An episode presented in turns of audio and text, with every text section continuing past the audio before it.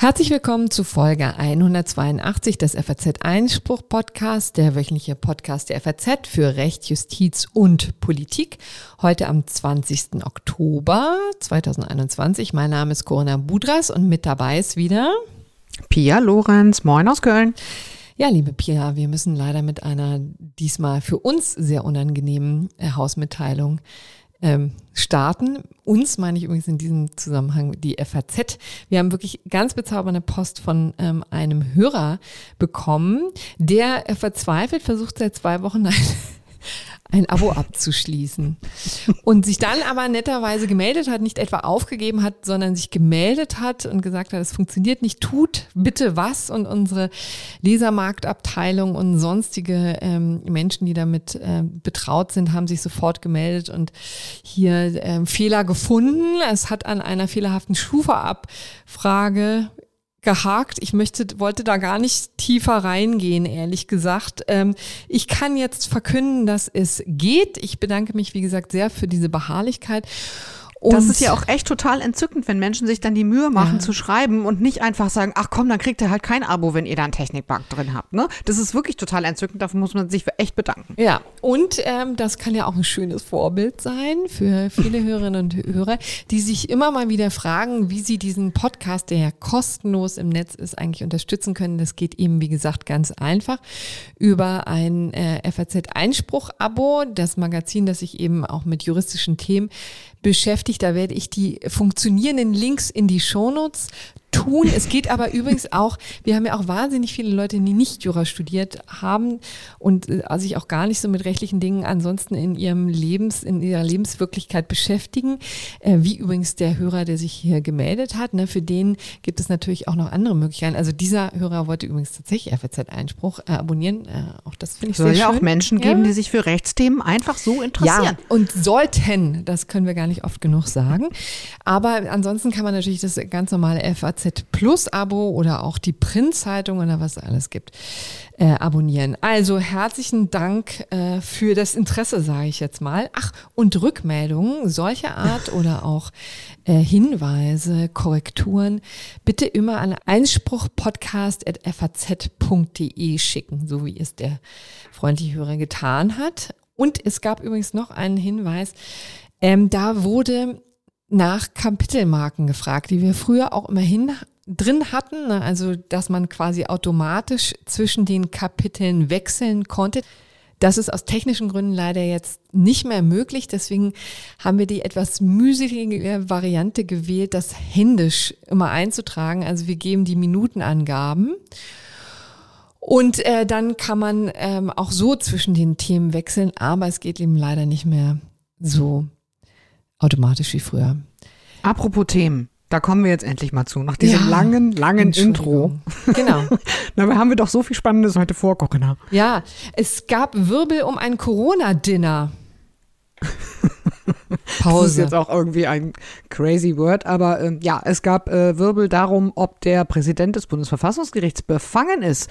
Und ähm, ja, die haben gesagt, sie seien es nicht. Wir werden euch erzählen, warum. Ich muss das übrigens auch nochmal gerade rücken, weil Corona-Dinner klingt ja so, als hätte sich da die Bundesregierung und äh, die Justiz, also das Bundesverfassungsgericht, zu einem ähm, Dinner getroffen, das gegen jegliche Corona-Auflagen verstößt. So war es natürlich nicht, sondern die haben sich im Juni getroffen und das hat eben, wie gesagt, zu einem Befangenheitsantrag geführt. Also insofern ähm, muss man natürlich vorsichtig sein mit den Bezeichnungen. So, also das ist, wird unser erstes Thema sein. Was haben wir dann noch? Dann haben wir das Bundesarbeitsgericht und das BAG hat entschieden, dass es während eines Corona-Lockdowns für eine 450 Euro, also eine Minijobberin, keinen Lohn gab, wenn ja. der Laden dicht war, weil die, äh, weil aufgrund der Allgemeinverfügung eben keiner arbeiten gehen durfte. Wir erklären euch später mal warum und warum das gar nicht mal so klar war, dass das so äh, entschieden werden würde. Und dann hat Corinna einen super spannenden Schwerpunkt mal ein bisschen ein anderer Dreh zum Thema Entkriminalisierung von Cannabis. Ja, da bin ich auch sehr stolz drauf. War ein schönes Gespräch, das kann ich hier schon mal ankündigen. Ähm, wir unterhalten uns, ich unterhalte mich mit Florian Leiner, äh, Politikstudent aus Würzburg, der tatsächlich äh, mal in die Fänge der Polizei, der Staatsanwaltschaft, der Justiz gekommen ist, wegen äh, geringen Mengen von Cannabis und uns mal ein bisschen erzählt, was dann geschah. So, und alles weitere werden wir nachher klären. Dann haben wir noch in unserer ähm, Kategorie Was kommt, was ganz Skurriles, neben das, ne, ja, nämlich das Verfahren gegen den Drachenlord. Und bei einigen mag jetzt hier schon die Alarmglocken ähm, schrillen. Das ist ein YouTuber, der ähm, ja sehr auffällig ist, der auch viel Aufmerksamkeit auf sich zieht. Und es geht eigentlich wirklich um ziemlich lapidaren ähm, äh, Vorwürfe, aber ähm, das führt immerhin dazu, dass ein riesiger Raum angemietet werden muss. Und auch dazu äh, werden wir später mehr erzählen. Aber noch ein Nachtrag und das gerechte Urteil, ne? Genau, das gerechte Urteil, auch da wieder heute relativ bunt. Es geht um Jürgen Klopp. Ich würde sagen, wir legen jetzt mal los, nämlich mit dem Wirbel um das Nicht-Corona-Dinner. Anfang der Woche hat das Bundesverfassungsgericht äh, sich konkret seinen Präsidenten, Professor Stefan Habart und die Professorin Susanne Bär für nicht befangen erklärt, obwohl sich Richter des Bundesverfassungsgerichts mit äh, Mitgliedern der Bundesregierung getroffen haben. Hm. Corinna, erzähl doch mal ein bisschen genauer, worum es ging. Ja, da muss man natürlich zunächst einmal wissen, das Ganze ist natürlich immer, hängt an einem gewissen Verfahren. Ne? Denn also ähm, wir wissen ja, dass es ja schon äh, etliche Klagen anhängig sind, etliche Verfahren, viele Verfassungsbeschwerden sind anhängig vor dem Bundesverfassungsgericht zum Thema Corona, Corona-Auflagen. Ne? Deswegen rede ich hier immer etwas lapidar vom Corona-Dinner. Ne? So. Und ähm, einer der Anwälte, konkret Nico Herting, der da einen Kläger vertritt, einen Beschwerdeführer vertritt, der hat die Besorgnis der Befangenheit und deswegen einen Antrag gestellt, um äh, überprüfen zu lassen, inwieweit sich hier die Richter des Bundesverfassungsgerichts äh, ja, beeinflussen lassen von der Bundesregierung. Also im ein Grunde genommen ein ja, sehr delikater Vorwurf, der jetzt nicht alle Nase lang erhoben wird, aber ist auch nicht das erste Mal, kann man sagen. Ne? Aber das Ganze ist schon durchaus hochinteressant, deswegen wollen wir es hier mal ein bisschen vertiefter diskutieren, weil es auch so ein bisschen zeigt, ja, wie Geflogenheiten sind zwischen den Verfassungsorgan, so möchte ich es mal formulieren, darf man nicht vergessen. Die Bundesregierung ist ein Verfassungsorgan, ähm, auch das Bundesverfassungsgericht gehört in diese Riege der fünf sehr gewichtigen Verfassungsorgane. So, und worum ging es nun konkret? Es kam am Abend des 30. Juni äh, zu einem Zusammentreffen, zu einem Abendessen zwischen der Bundesregierung und dem Bundesverfassungsgericht, also konkret erster Senat und zweiter Senat. Und zwar kamen die zusammen im internationalen Konferenzsaal des Bundeskanzleramts. So. Und warum hat man sich da jetzt getroffen, Corinna? Ja, das ist äh, eine gute Frage. Das passiert schon regelmäßiger, dass man sich trifft. Also ein, vielleicht zweimal im Jahr. Übrigens auch nicht nur mit der Bundesregierung, auch der Bundestag wird mal besucht und dann auch, also es gibt wirklich ständig irgendwelche Pressemitteilungen des Bundesverfassungsgerichts, wo die berichten, mit wem die sich alles treffen. Eine Delegation aus Russland, Portugal, äh, Chile und Heute so weiter. Heute kam die Meldung ja. Portugal, oder? Genau, genau. habe ich vorhin auch noch gesehen. Ich dachte ja. immer so, ähm, naja, äh, was machen die eigentlich da den ganzen Tag? Aber ähm, es, das gehört eben einfach auch dazu. So, und ähm, nun ist das aber nicht ganz unverfänglich, so möchte ich es mal formulieren. Ne? Also ähm, im Zuge dieses, ähm, dieses äh, Abendessens ähm, gab es eine Reihe von Berichterstattungen. Also die FAZ hat auch darüber berichtet, aber eben vor allen Dingen auch die Welt und Welt am Sonntag. Und so ein paar Details ähm, ziehe ich übrigens auch hier aus einem größeren Artikel ähm, der in der äh, WAMS erschienen ist, also in der Welt am Sonntag. Zum Beispiel dass Antipasti Rindergeschnetzeltes Schokoladenmus und eine Käseplatte serviert wurden, ja. Da hier vielleicht eine kleine. Ich hatte schon vor dem Podcast Hunger. Vielen Dank ähm, für diese total relevante Information, Corinna. Das war aber vermutlich nicht die Information, die zum Befangenheitsproblem oder zum möglichen Befangenheitsproblem führte, nee, oder? Das ist so eine kleine Journalistenmarotte. Das kann man hier vielleicht bei mhm. dieser Gelegenheit mal erklären. Ne? Machen Journalisten immer gerne, um Credibility unter Beweis zu stellen. Ja, wer weiß, was auf dem Tisch stand, weiß auch, was geredet wurde, so ungefähr. Mhm. Ja, normalerweise werden dann irgendwie auch Neidgefühle geweckt, aber das ist jetzt bei Rindergeschnetzelten vielleicht nicht so. Das würde ich auch noch hinkriegen. So, ähm, aber das Delikate war eben einfach, worüber haben die gesprochen? Also man muss sich auch vorstellen, es war jetzt nicht so total cozy, ne? Also man, allein die 16 Richter und dann das Bundeskabinett sind ja auch nochmal fünf Leute und wer weiß, wer da alles noch im Raum saß. Mhm. Also das ist schon sehr institutionell. Das ja. muss man sich jetzt, glaube ich, echt nicht zu muckelig vorstellen. So läuft es jetzt auch nicht. Genau. So, und im Rahmen dieses Essens wurden verschiedene Reden gehalten. Ne? Und zwar äh, gab es eben das Thema Entscheidung unter Unsicherheiten. Ja, mhm. und das ist so ein bisschen auch der Streit ähm, oder der Knackpunkt, an dem sich der Streit entzündet. Denn ähm, eigentlich war für diesen Abend was ganz anderes geplant. Ne? Man sollte über Cyberattacken und so weiter sprechen. Das war alles vielleicht ein bisschen ähm, ja, ähm, krimi kriminalistischer, ja, oder jedenfalls ähm, strafrechtlich relevanter und nicht so verfänglich, wie man jetzt hier diese Entscheidung unter Unsicherheiten. Aber ähm, es war offensichtlich ein Vorschlag, der insbesondere vom Präsidenten des Bundesverfassungsgerichts ausging, Stefan Habert, der sagte, ähm, lass uns doch dann lieber darüber reden, ja. Und ja, woran denkt man, wenn man hört Entscheidungen unter Unsicherheiten? An Corona. Ja, man, also schon, oder? Ja. Ich glaube, das war eines der Schlagworte, vor allem des Jahres 2020, ne, als immer alle gesagt haben, und das wurde eben dann sozusagen, je mehr Kritik es gab an chaotischer Corona-Politik, äh, wurde eben desto stärker seitens der Politik betont, wir müssen uns eben hier unter Unsicherheiten entscheiden. Und ähm, auch die Justiz muss natürlich diese unter Unsicherheit getroffenen Entscheidungen nachher überprüfen. Ja. Und das ist im Prinzip ja das, woran diese Befangenheitsanträge von Nico Herting, der übrigens, glaube ich, die Freien Wähler da vertritt, ne, ähm, aufgehängt wurden. Ja. So, ne, dass die gesagt haben, Stefan Habert hat von sich aus um eine offensichtlich darum gebeten, das Thema des Abends zu wechseln und dann eben über Entscheidungen unter Unsicherheiten zu sprechen. So. Genau, da wurde eine äh, Rede gehalten von Bundesjustizministerin Christine Lamprecht. Unter anderem, also das Redemanuskript liegt auch vor. Ähm, ob es so gehalten wurde oder ob es Abweichungen gab, ähm, das weiß man nicht so genau. Aber jedenfalls nach dem Redemanuskript tauchen da eben so Formulierungen auf, wie dass die Regierung mit einem Erkenntnisvakuum konfrontiert war und dass natürlich trotzdem die Notwendigkeit bestand, der Corona-Pandemie entschlossen entgegenzutreten. Ja, sonst hätte das natürlich gravierende Folgen gehabt.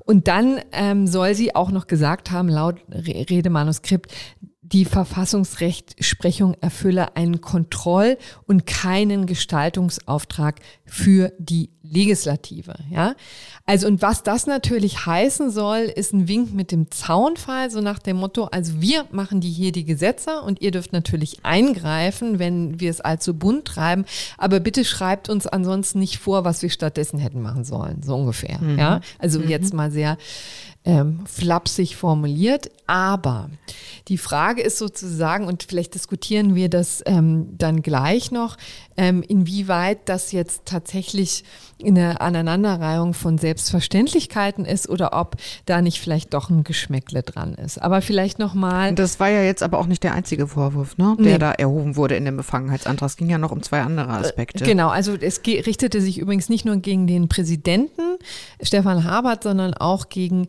äh, Susanne Beer. Das ist eben auch eine Richterin des ersten Senates und Berichterstatterin in zahlreichen Fällen zur Bundesnotbremse. Wie gesagt, es sind, ich glaube, inzwischen über 400 Fälle anhängig und die sind übrigens auch noch nicht entschieden. Ne? Also wir haben so ein ähm, paar Eilverfahren, aber die Hauptsacheverfahren, die kommen alle noch und die werden jetzt, sind ja angekündigt für Oktober beziehungsweise November, wahrscheinlich eher November. Und dann wird man sozusagen sehen erst, was sich das Bundesverfassungsgericht jetzt hier zum Thema ähm, Corona-Beschränkungen alles überlegt hat. Ne? Also wir, wir sind noch in diesem Zwischenstadium, das ist vielleicht auch wichtig zu wissen. So. Genau, aber eine von diesen Ankündigungen sind ja jetzt die, äh, die Beschwerdeführer in dem Verfahren, wo jetzt die Befangenheitsanträge gestellt wurden, ähm, auch dagegen vorgegangen ne? und sagen, da sehen wir auch irgendwie einen Hauch von Befangenheit. Und zwar, weil ähm, das Bundesverfassungsgericht angekündigt mhm. hat per Pressemitteilung nach vorläufiger Einschätzung ohne mündliche Verhandlung, genau. also per Beschluss en zu entscheiden. Ja. Und auch darin sehen äh, die, die äh, ich sag mal, äh, Kläger in dem Verfahren einen, einen, ja, den bösen Schein einer Befangenheit. Ja, und also das Argument ist natürlich, ne, es gibt nicht so wahnsinnig viele mündliche Ver Verhandlungen ne, vor dem Bundesverfassungsgericht. Das müsste man an dieser Stelle Sehr vielleicht einfach mal sogar. deutlich ja. sagen. Genau, das sind vielleicht mal ein Dutzend pro Jahr, ne, wo die mhm. tatsächlich mhm. zusammenkommen und wirklich sehr staatstragend und sehr detailverliebt ähm, diskutieren. Also das ist wirklich, das sind wirklich Diskussionen. Ich kann nur jedem raten, da mal hinzufahren. Vielleicht bei einer Sache, die einem interessiert. Das geht irrsinnig ins Detail, da nehmen die sich wahnsinnig viel Zeit und es werden Experten rauf und runter gehört zu jeglicher Art von Thema. Und ähm, da geht's wirklich zur Sache. Also es ist schon wirklich ein Schauspiel. Und das ist sehr beeindruckend. Ja, kann ich mich nur anschließen, wenn man da die Möglichkeit so hat, auf jeden Fall mal ab zu einer mündlichen Verhandlung des Bundesverfassungsgerichts. Und dann ausgerechnet bei Corona Corona zu sagen, nö, das mhm. machen wir mhm. jetzt mal hier unter uns, ähm, mhm. ist, ich kann schon nachvollziehen, dass man äh, da in Rage gerät und das versucht dann in einen Befangenheitsantrag einzurühren. Was haben wir noch? Es war auch in der Tat noch ein Interview, ein Interview bei euch bei in der FAZ ja. ähm, mhm. erschienen ist. In der Tat hat der Kollege Reinhard Müller geführt äh, mit ihm, wo es ähm, also über um mit viele Stefan Dinge ähm, geht. Ja, Entschuldigung, genau mit dem Präsidenten des Bundesverfassungsgerichts Stefan Habert äh, haben sie äh, hat er gesprochen vor ein paar Wochen. Ähm, auch diesen Link kann ich gerne in die Shownotes tun. Das ist, ging natürlich auch um Corona, es ging auch um andere Dinge. Jedenfalls ähm, waren das die Vorwürfe, die da erhoben wurden. Und äh, das wurde jetzt rundweg abgelehnt. Man kann nicht sagen, dass das eine Riesenüberraschung war, oder?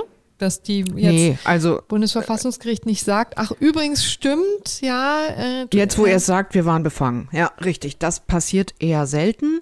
Allerdings, ähm, naja, immerhin sind, sind in diesem Fall ja sowohl ähm, Stefan Habert als auch Susanne Beer angehört worden und haben eine interne Stellungnahme abgegeben. Ähm, das heißt, es wurde nicht, also zumindest wurden die Befangenheitsanträge nicht als irgendwie evident unzulässig abgelehnt mhm. oder so, was auch schon mal passiert. Ähm, das heißt, die beiden haben immerhin bei diesem Verfahren quasi, also bei dem eigenen Verfahren und bei dem des anderen oder der anderen nicht mitentschieden. Also immerhin gab es zumindest einen, ich sag mal, den Ansatz, das für so tragfähig zu halten, diese, ähm, diesen an, möglichen Anschein der Befangenheit, dass man zumindest mal gesagt hat, mhm. das ist nicht komplett unzulässig und die beiden Richter dürfen nicht mitentscheiden. Selbst das ist nämlich beim Bundesverfassungsgericht leider nicht selbstverständlich. Richtig, gab übrigens ja auch ähm, jüngsten Fall, wo eine Richterin tatsächlich als befangen erklärt wurde. Ne? Wir erinnern uns mhm. im Rahmen ähm, des EZB-Verfahrens gab es auch einen ähnlichen ähm, Vorwurf. Übrigens ging es auch da wieder um ein Interview in der FAS diesmal, also in der Frankfurter Allgemeinen Sonntagszeitung, ja. Gut. So, aber jetzt sag uns doch erstmal kurz, mit welchen Gründen hat denn jetzt das Bundesverfassungsgericht gesagt, wir sind hier nicht befangen? Ja. Also Stefan Habert und Susanne Bär sind nicht befangen konkret. Also ein Teil der vorgebrachten Gründe ähm, ist schon gänzlich ungeeignet, die Besorgnis der Befangenheit der abgelehnten Richter zu begründen. Und der Rest ist jedenfalls unbegründet. So, und was ist damit gemeint?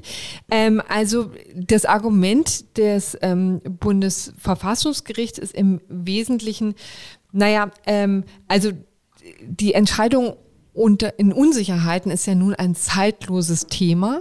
Ja, das ähm, kann man ja auch für die Klimakrise sagen oder für die Zinsentscheidung zum Beispiel, wurde auch als Beispiel genannt. Mhm. Das fand ich ehrlich gesagt so ein bisschen kühn, so nach dem Motto, naja, also wie sich die Zinsen entwickeln, weiß ja kein Mensch. Das ist ja eine große Unsicherheit. Das ist mhm. jetzt, glaube ich, nicht das, was man als allererstes denkt, wenn man äh, hier um die über die Unsicherheit redet. Ne? Mit einer weltweiten Pandemie war, lag schon eine unglaublich unsichere Situation vor, die natürlich auch ausgefüllt werden muss, wo es wahnsinnig viel Rechtssicherheit gab und übrigens auch gibt und wahrscheinlich noch ein Weichen geben wird. Rechtsunsicherheit meinst ja, du? Ja, genau. Was ja. habe ich gesagt? Mhm. Rechtssicherheit. Nein, Rechtsunsicherheit. Es gab wahnsinnig viel Rechtssicherheit in der Pandemie. Schön wäre es gewesen, ne? Genau. Nee, ähm, also gab es natürlich nicht. Und ähm, wie gesagt, das ist schon auch ein Gedanke, den man sofort hat. Also man kann das so ein bisschen als ähm, Schutzbehauptung jetzt vielleicht mal hier im Raum stehen lassen, äh, dass man es so oder so interpretieren kann. Insgesamt klingt das ja jetzt muss ich sagen, ein bisschen dünn, oder? Ja, also das kann man schon so sagen. Also sie haben sich Mühe gegeben, haben das jetzt nicht, wie du richtig ja gesagt hast, nicht völlig vom Tisch gewischt. Aber ja, also dass man jetzt wirklich dafür eine viel Rechtfertigung finden kann oder jedenfalls eine überzeugende Begründung, warum jetzt das gar nichts mit Corona zu tun haben soll und warum es nicht vielleicht ähm, tatsächlich irgendeinen bösen Schein erweckt, das hat sich hier nicht konkret, äh, konkret erschlossen.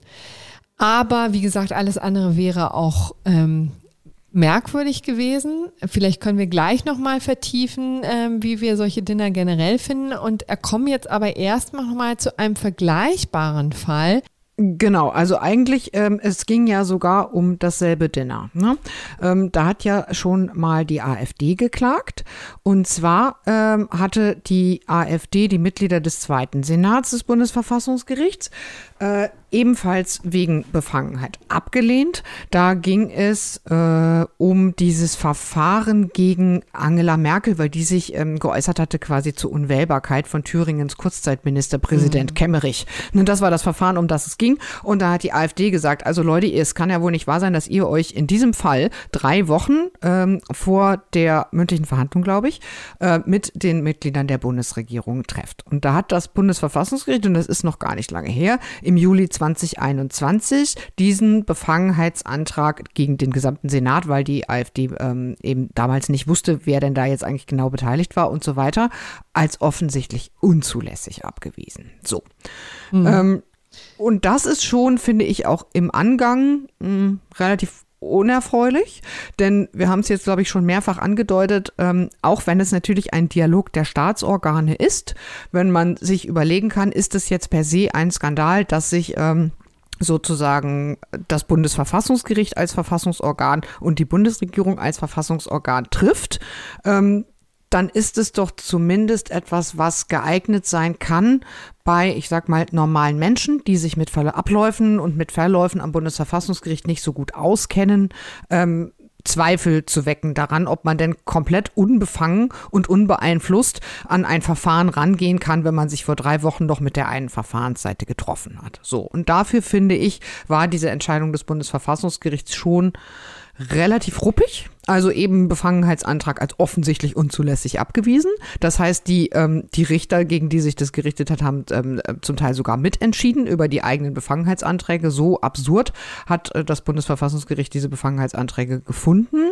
Und im Wesentlichen begründet das Bundesverfassungsgericht das eben in diesem damaligen Beschluss mit dem, ich fand den Begriff sehr schön, Gewaltenverschränkung. Also natürlich sagen die, gibt es die Gewaltenteilung, aber es gibt eben auch so die gegenseitige Kontrolle und Begrenzung, damit die Staatsmacht gemäßigt und die Freiheit des Einzelnen geschützt wird. Und daran sei eben jetzt das Bundesverfassungsgericht als, als Hüterin der Verfassung sozusagen mit einer gesamtstaatlichen Verantwortung auch beteiligt und deshalb sei es quasi ganz normal und Usus, dass man sich eben trifft. Das ist ja eben genauso wie wenn der Präsident des Bundesverfassungsgerichts ja regelmäßig Repräsentationsaufgaben zusammen mhm. mit anderen obersten Verfassungsorganen irgendwie wahrnimmt. So. Ja, das wäre vielleicht der Punkt, wo man mal darauf hinweisen kann, dass Herr Habert als Bundesverfassungspräsident und Kanzlerin Merkel oder auch Schäuble als Bundestagspräsident sich ja regelmäßig treffen ne, bei solchen Veranstaltungen. Also es passiert ja im, äh, ich weiß jetzt nicht im Wochentakt, aber jedenfalls relativ mhm. häufig, dass zu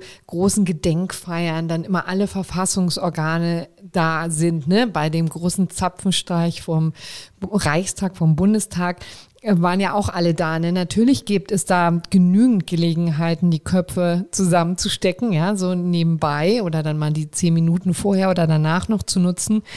Aber ne, muss es dann tatsächlich ein Dinner sein? Mhm.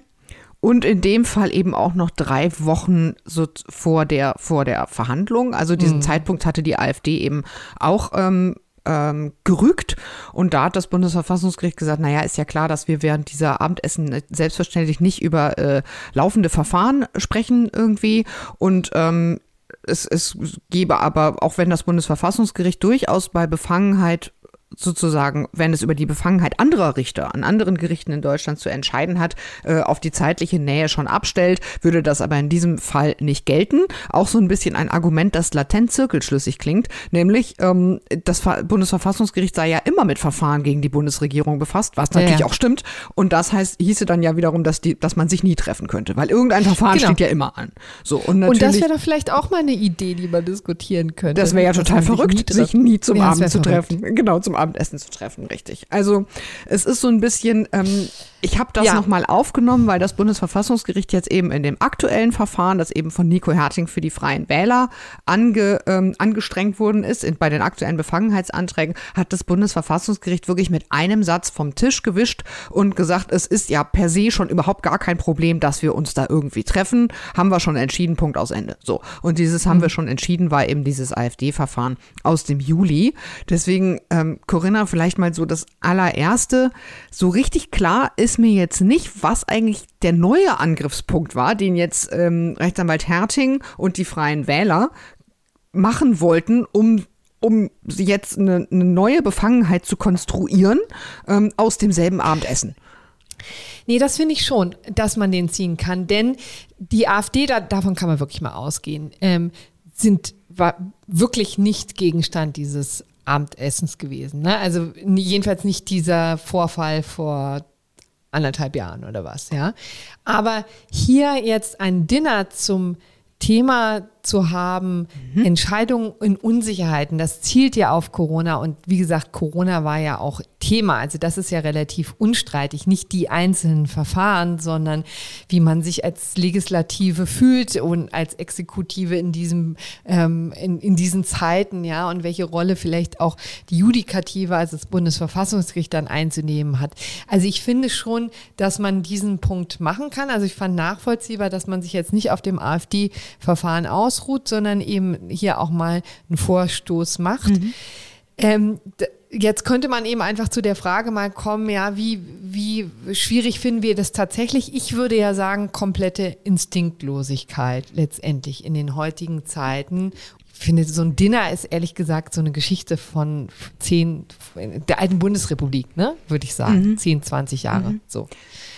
So würde ich das sagen. So, und dass man dann so eine Tradition nicht gleich beerdigt, kann ich irgendwie auch verstehen, aber irgendwann mal muss man das Gefühl haben, ich weiß nicht, ob das so sinnvoll ist, dass wir hier in diesem Rahmen daran festhalten, aber dann macht man es vielleicht nicht auch extra so, dass man auch noch ein aktuelles Thema wählt, von dem man dann nachher erklären muss, dass es so aktuell gar nicht war, sondern dass es wahnsinnig zeitlos war. Ne? Ich bin in der Sache total bei dir und ich finde das ehrlich gesagt ganz erstaunlich beim Bundesverfassungsgericht, denn ich meine unter zwei Aspekten. Das erste ist, es geht ja bei der Befangenheit immer nicht darum, ist jetzt jemand tatsächlich befangen, sondern es geht um den viel zitierten bösen Schein. Ja? Der böse Schein einer möglicherweise fehlenden Unvoreingenommenheit, sagt das Bundesverfassungsgericht immer selbst. Und da hast du total recht, Corinna. Ich finde, der kann bei Menschen, die jetzt mit den Strukturen und mit dem Selbstverständnis des Bundesverfassungsgerichts nicht sehr vertraut sind, ähm, definitiv entstehen, wenn man sich irgendwie zum Essen trifft und über ein Thema spricht, über das man ein paar Wochen oder Monate später entscheiden muss. Und da habe ich, muss ich sagen, begrenztes Verständnis dafür, warum ein Gericht wie das Bundesverfassungsgericht, das oft so klug agiert, das so austarierte Entscheidungen trifft, die wirklich ja manchmal geradezu salomonisch sind, dass es dann so in eigener Sache sich es oft so einfach macht und gerade im Kontext mit so politischen ähm, Zusammenhängen so völlig das, das Feingefühl in eigener Sache irgendwie zu fehlen scheint. Das wundert mich wirklich und es geht eben wirklich schon damit los, wie da mit solchen Anträgen umgegangen wird. Also solche Formulierungen wie gänzlich ungeeignete Gründe für eine Befangenheit oder offensichtlich unzulässig und so, das ähm, vermittelt halt schon, ich, ich traue mich kaum, das zu sagen, das vermittelt schon eine gewisse Arroganz. Ja, äh, kann man schon mal so sagen, Pia. Ich finde das nicht, ähm, also das ist einfach wirklich unschlau in eigener Sache. Ja. Gott, da sind wir uns jetzt leider wieder sehr einig. Tut uns leid, liebes Bundesverfassungsgericht. Diese kleine Rüge musste sein, aber Da möchte ich jetzt Pia Lorenz zitieren, äh, meine treue Gefährtin. Uns fragt ja keiner. Richtig, wir werden das nicht so. mehr lösen, sagte Helene letzte Woche. Erstaunlicherweise werden wir das jetzt nicht mehr lösen. Aber ich finde es wichtig, dass wir das einmal mitgenommen haben. Denn nur weil, mh, hm, wie soll man sagen, weil das oft von so einer falschen Seite gespielt wird, nämlich, nämlich häufig von der AfD, also ähm, wo man dann eben auch versucht, sozusagen Zweifel an demokratischen Strukturen zu säen, heißt das ja nicht, dass man keine Kritik mehr üben darf darf. Und ich finde, in ja. diesen Punkten muss man Kritik üben dürfen. Und ich ähm, finde auch, dass diese Kritik gerade in den Medien zum Teil etwas zu wenig geübt wird. Ja, aber nicht von uns. Dabei wollen wir es jetzt belassen. Ja, wir sind jetzt schon wieder so lang. Wir könnten, glaube ich, noch zehn Minuten über das Thema diskutieren. Aber wir belassen es jetzt dabei und äh, werden uns dem spannenden nächsten Thema widmen. Ja, welches ist es denn, liebe Pia? Du hast uns was mitgebracht vom Bundesarbeitsgericht. Was war denn da eigentlich der Sachverhalt? Ach, man könnte vielleicht bei, an dieser Stelle sagen, es war tatsächlich das erste Mal, dass sich das Bundesarbeitsgericht mit Corona beschäftigt hat. Ne? Mhm, genau. Der erste ja. Urteil in diesem Zusammenhang. So, worum ging es denn? Und da ging es dann direkt richtig ans Eingemachte. Da ging es nämlich um eine 400 Euro, 450, pardon, 450 Euro Minijobberin. Äh, die hat, glaube ich, in Bremen gearbeitet und zwar in einem Geschäft für Nähmaschinen und Zubehör. Und dieses Geschäft ist komplett geschlossen worden, wie alle Geschäfte ähm, bundesweit. Und zwar ging es da um den Zeitraum April 2020. Wir erinnern uns, ich glaube, Mitte März sind wir also ziemlich alle in den Lockdown geschickt worden und im April 2020 war alles dicht aufgrund aufgrund staatlicher Anordnung außer den Supermärkten und den Kiosken. Diese Arbeitnehmerin konnte also auch nicht arbeiten und ihr Arbeitgeber hatte ihr dafür keinen Lohn gezahlt. Darauf hat mhm. sie dann geklagt. Sie wollte also ähm, den Lohn haben für den Monat April 2020 und zwar aus Annahmeverzug und hat sich darauf gestützt, dass sie sagte, lieber Arbeitgeber, dass dein Betrieb schließen muss aufgrund behördlicher Anordnung, ist dein Risiko. Mhm. Und, und ich würde ja gerne arbeiten, ne? Also genau. ich biete mich hier an, aber du nimmst ja meine Arbeit gar nicht an, ne? Deswegen hier der Annahmeverzug. Ähm, genau, liebe Jura-Nerds, da sind wir mal wieder. Begriff. genau.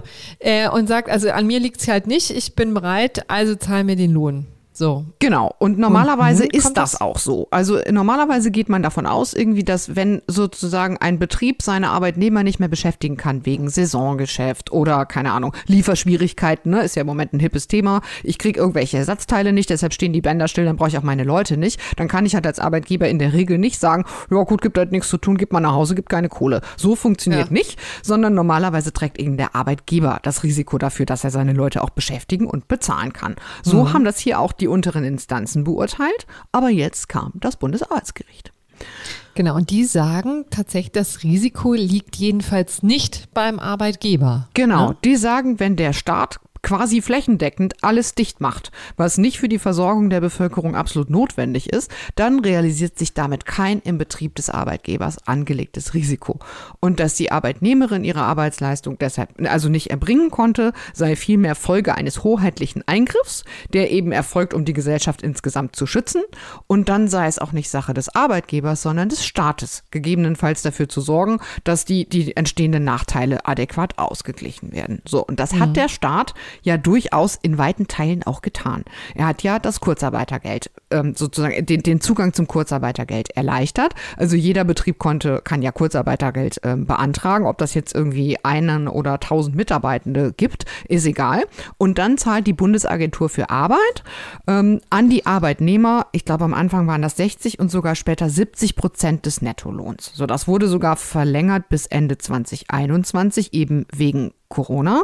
Und der Staat äh, zahlt dann pauschaliert auch die Sozialversicherungsbeiträge, die normalerweise die Betriebe auch in Kurzarbeit zahlen müssen. Das heißt, der Staat ist hier schon relativ massiv eingesprungen. Problem der Dame, ja. die jetzt betroffen war, äh, Kurzarbeitergeld gibt es nur, wenn man versicherungspflichtig beschäftigt ist. Hm. Und 450 ja. Euro äh, Minijobber sind nicht versicherungspflichtig beschäftigt. Das heißt. Also will sagen, keine Arbeitslosenversicherung, keine genau. Rentenabgaben, ne? all das zahlt in diesem Zusammenhang keiner, weder Arbeitgeber noch Arbeitnehmer. Ne? Deswegen nicht äh, sozialversicherungspflichtig. Das heißt, die ähm, geringfügig Beschäftigten wurden schlicht vergessen. Ne? Ich bin mir nicht sicher, ob sie vergessen worden sind, ehrlich gesagt. Man könnte ja auch davon ausgehen, dass es eine Risikoverteilung ist, die man in Kauf genommen hat. Also am Ende geht es ja, ja. hier um eine Risikoverteilung. Ne? Das war ja wie in so vielen Konstellationen. Ja, äh, vom Staat vergessen. Du hast total recht. Also wir haben ja hier die komische Konstellation, entschuldige, dass ich da so unterbreche. Macht ja nichts. Ähm, wir haben ja die komische Konstellation, ne, dass man ja schon auch sagen muss, naja klar, also dass der Kioskbesitzer jetzt nicht zahlen muss, ist auch irgendwie verständlich. Was kann der denn dafür? Ne? Ähm, deswegen hätte man das vielleicht durchaus auch ins gerechte Urteil packen können wie du es ja vorgeschlagen hast. Ich hatte dazu vorgeschlagen, Corinna wollte es nicht drin haben, weil sie sich nicht sicher war, ob sie das gerecht findet. Ja, genau. Und auf der anderen Seite hat man doch dann irgendwie das Gefühl, na, aber so ganz, also wenn hier nun jedem aus der Patsche geholfen wurde, ja auch zu Recht, weil es eben so eine besondere Situation war, es sind ja nun Hilfen geflossen ohne Ende. Vielleicht hat übrigens auch der Kioskbesitzer äh, Geld bekommen ne, für die Mietzahlung oder was auch immer. Man es konnten ja alle möglichen Unternehmer jetzt Geld beantragen, Wirtschaftshilfen beantragen, nur jetzt die geringfügig Beschäftigten, und das sind ja viele, ja, die bekommen gar nichts, das ist schon irgendwie ein bisschen komisch, ne? Also, und die arbeiten in der Hotellerie, die arbeiten äh, in, in den Restaurants, die, äh, als Putzhilfen, überall sind die ja. Ja, und trotzdem fand ich, also man kann schon etwas überrascht sein über das Urteil. Wenn man das das erste Mal liest, denkt man in der Tat hoch. Aber ich glaube, das liegt auch so ein bisschen daran, dass das ähm, Arbeitsrecht in aller Regel in Deutschland ja tendenziell relativ arbeitnehmerfreundlich ausfällt, arbeitnehmerinnenfreundlich auch. Ähm, aber ich fand es auf der anderen Seite nicht ganz so dramatisch, weil ich denke schon, dass ein 450-Euro-Job, der wegfällt, wahrscheinlich nicht existenzbedrohend sein dürfte. Denn am Ende ging es ja darum, wenn man sagt, man, man muss das Risiko irgendwie verteilen und der Staat ist hier in, in großem Ausmaß eingesprungen, dann ging es ja darum, dass die Leute, die dann halt von ihrem Vollzeitlohn äh, 60 Prozent über Kurzarbeit bekommen haben, dass man davon ausgeht, naja, mit 60 Prozent deines Einkommens kannst du halt irgendwie noch überleben, deine Miete bezahlen und das, das Notwendigste kriegst du damit irgendwie mhm. noch hin. Und ich denke, und also zumindest, wenn ich jetzt mal sozusagen gutwillig unterstelle, dass die 450 Euro Jobber nicht einfach vergessen wurden, kann man das schon gut damit begründen, dass man sagt, naja, mit einem 450-Euro-Job stocke ich im Zweifel auf. Der ist aber wahrscheinlich nicht dafür da, alles Existenznotwendige bei mir jetzt zu begleichen, weil das kann ja mhm. ohnehin keiner mit 450 Euro tun. Ja, man muss ehrlicherweise sagen, dann schickst du in die in Hartz IV, ne? Mit allen Konsequenzen. Also kann man ja, kann man ja so machen, ne? Kann man ja sagen, der Staat ähm, fängt hier genau. so oder so auf. Wir haben genau. ja das Netz mit Hartz IV, aber das ist nicht angenehm. Ne? Das will ich hier nur sozusagen einmal so deutlich sagen. Naja, man sagen, konnte sich ne? ja schon noch einen anderen Job suchen. Es war ja jetzt nicht so, dass da niemand irgendwie mhm. ähm, 450 Euro Jobberinnen ja. und Jobber gesucht hätte. Ne, also das ging ja schon auch. Also Pizza-Austräger zum Beispiel, ne? die wurden ja viel gesucht. Genau, äh, ja. Und, und, in den ähm, Supermärkten haben Sushi die, und so. Ja. Nur mhm. dafür, ja, Supermärkte, genau. Also äh, ich, stimmt. Ne? Also lässt sich so oder so vertreten. Ich fand jedenfalls interessant, dass ähm, das Bundesarbeitsgericht sehr deutlich war, auch mit dem, äh, mit dem Zaunfall gewunken hat, mhm. wie man so schön sagt, ja. und gesagt hat, hier gibt es offensichtlich eine Lücke im Gesetz. Kann man haben, also kann man gut finden, könnte man aber auch schließen. Genau, so. genau. Ja, also ich vermute nicht, dass das jetzt nachträglich noch passiert. Und es ist natürlich so ein bisschen spannend. Ähm, dazu habe ich mir jetzt abschließend noch gar keine Meinung gebildet, aber ich wollte es zumindest hier noch mal reinschmeißen, dass möglicherweise eben nicht nur 450 Euro Jobberinnen und Jobber davon betroffen sind, sondern auch andere Leute, die aus irgendwelchen Gründen kein Kurzarbeitergeld bekommen hätten. Zum Beispiel Leute, die denen schon gekündigt worden war. Das habe ich irgendwo gelesen, das haben Arbeitsrechtler geschrieben. Also es geht mhm. ja im Prinzip um alle, die kein Kurzarbeitergeld bekommen hätten. Ne? Und Leute, die schon, zum Beispiel schon gekündigt worden wären ähm, und dann für die Monate noch Gehalt bekommen haben, da könnte der Arbeitgeber jetzt theoretisch hingehen und sagen, ich möchte mein Geld zurück. Ne? Also da gibt es mhm. durchaus so ein paar Implikationen, über die man nochmal nachdenken muss genauso die Frage, gilt das tatsächlich für alle, wenn das ein Lockdown für alle war? Oder könnte man auch sagen, na ja, zum Beispiel bei einem Friseur oder bei einem, keine Ahnung, Masseur oder in einem Nagelstudio, also bei körpernahen Dienstleistungen, da ist ja das System die ganze Zeit davon ausgegangen, dass, ähm, dass diese Läden per se gefährlicher sind.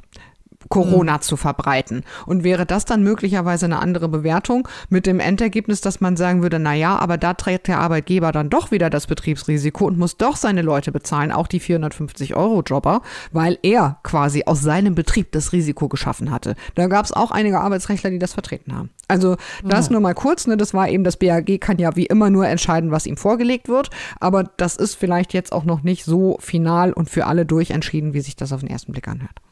Ja. Aber final ausdiskutiert. Jedenfalls ne? für uns Oder, jetzt mal. Genau.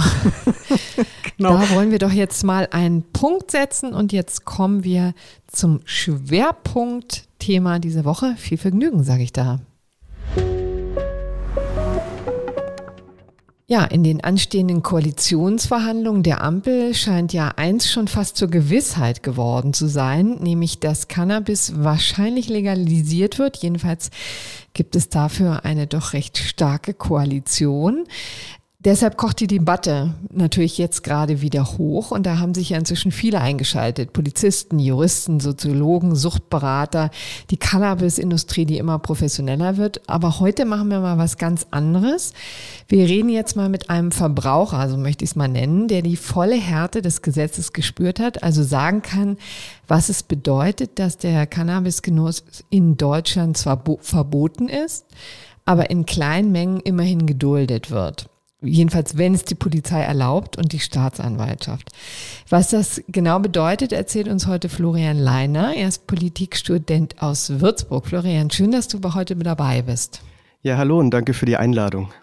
Vielleicht kurz mal zur Erklärung. Wir kennen uns gar nicht, aber wir duzen uns trotzdem, weil ich Florian, dass du aufgedrängt habe, ganz entgegen meiner üblichen Geflogenheiten. Ja, aber irgendwie dachte ich, äh, wenn es um das Thema geht, kann man ähm, nicht mit dem gestellten Sie daherkommen. Das ist in Ordnung, nicht? Ja, für mich passt das auch gut. Super. Ähm, Florian, du hast deine Geschichte auch auf Twitter erzählt. Ähm, du wurdest mit Cannabis erwischt und hast, ähm, wie gesagt, dann die Konsequenzen zu spüren bekommen. Erzähl doch vielleicht mal, was war da los? Genau, also ich wurde mit 19 Jahren ähm, von der Polizei aufgegriffen, ähm, jetzt nicht im Straßenverkehr oder so, sondern ähm, auf einer Hausparty. In dem Rahmen hat es stattgefunden, dass ich. Ach so, du warst in so einer Wohnung, ja? Und genau, das war ähm, gar nicht irgendwie draußen. Also ich war nicht im Straßenverkehr. Das wurde nämlich auf Twitter öfter auch ähm, geschrieben, ob das denn der Fall gewesen sei. Aber das war eben in der Wohnung und da ist das möchte ich gar nicht zu sehr drauf eingehen, aber mhm. da ist auf jeden Fall die Polizei gekommen und hat dann bei mir auch äh, Gras gefunden.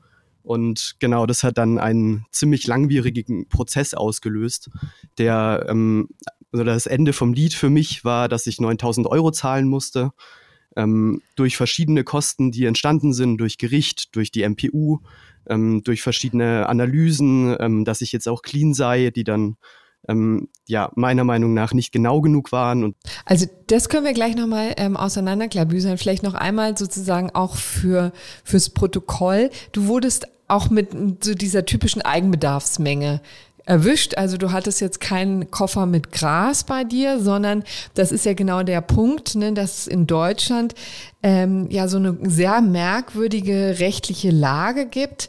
Das ist einerseits haben wir hier ähm, äh, stehen bis zu fünf Jahre Haft oder Geldstrafe auf den unerlaubten Anbau von Cannabis, den Handel, Erwerb und Besitz.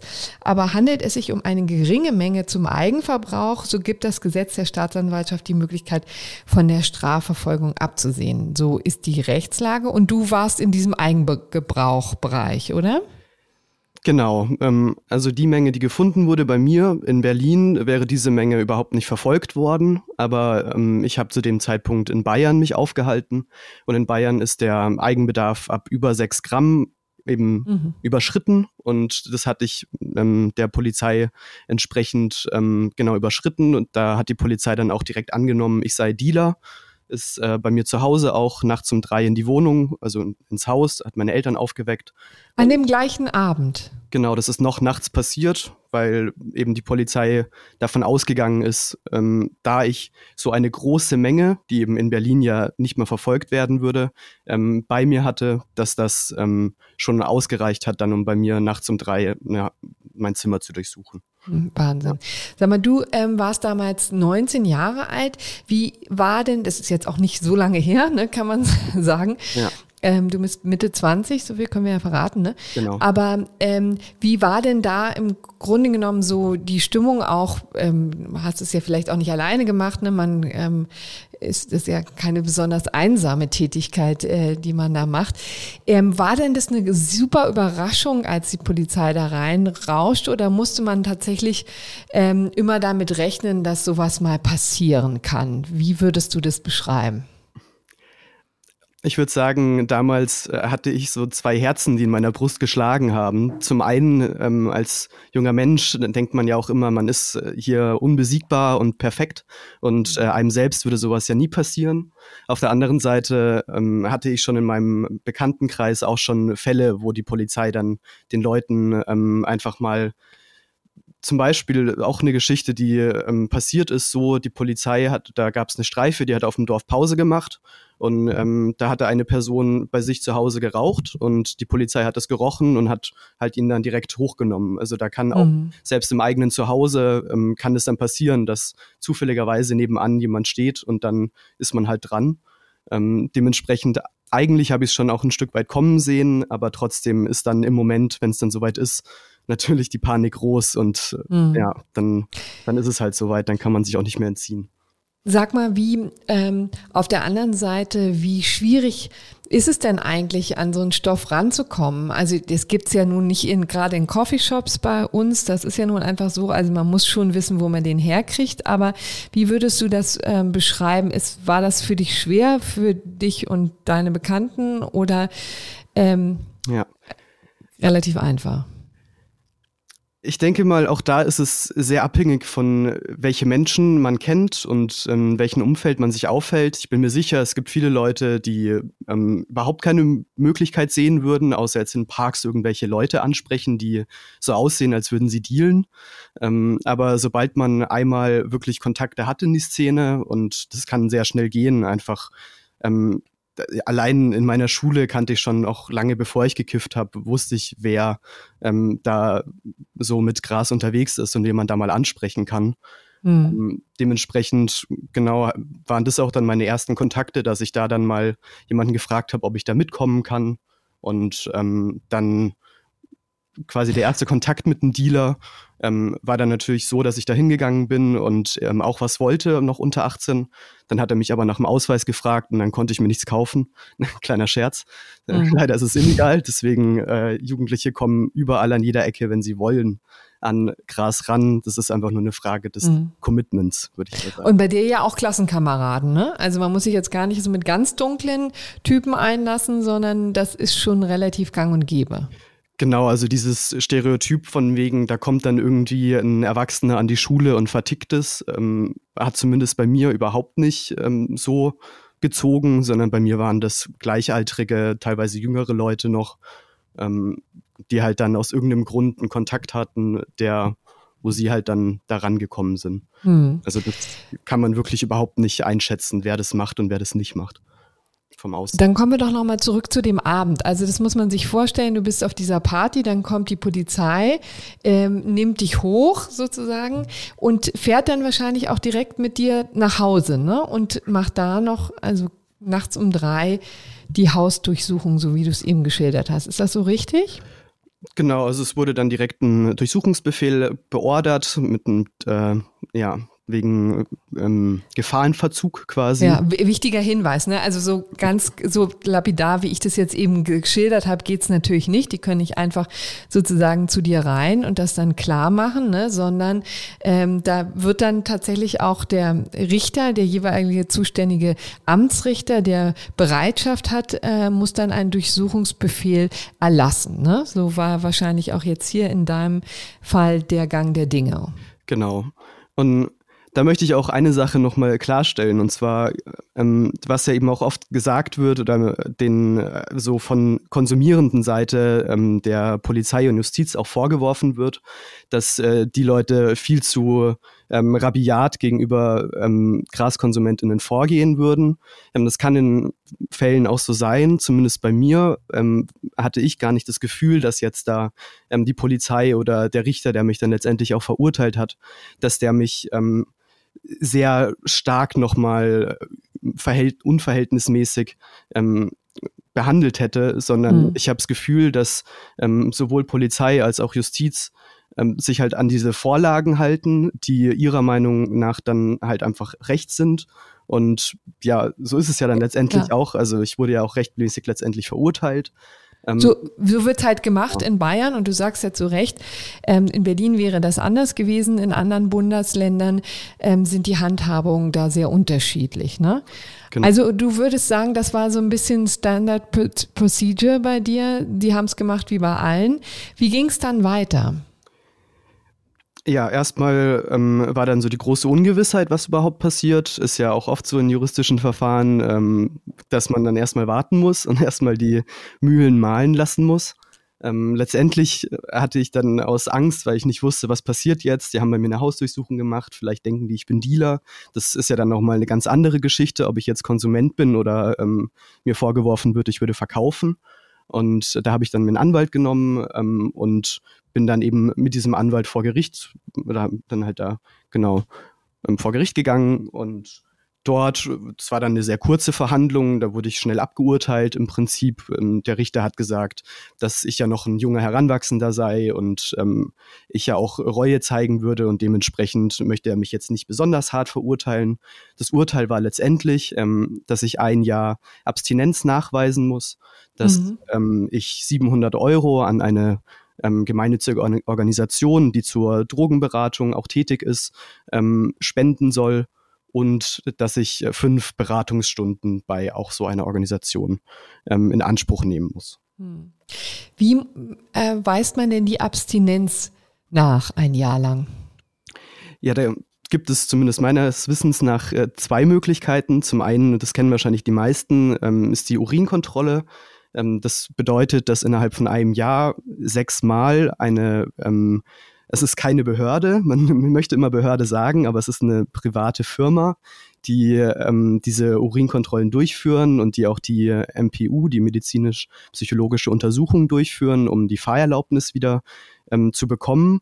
Diese Behörden machen quasi auch die Tests dafür, dass man nachweisen kann vor Gericht, dass man wieder clean ist. Und Genau, also eben es gibt Urinkontrollen, da muss man immer auf Abruf innerhalb von 24 Stunden dort auftauchen und dann eben einmal Wasser lassen und dann wird es da getestet.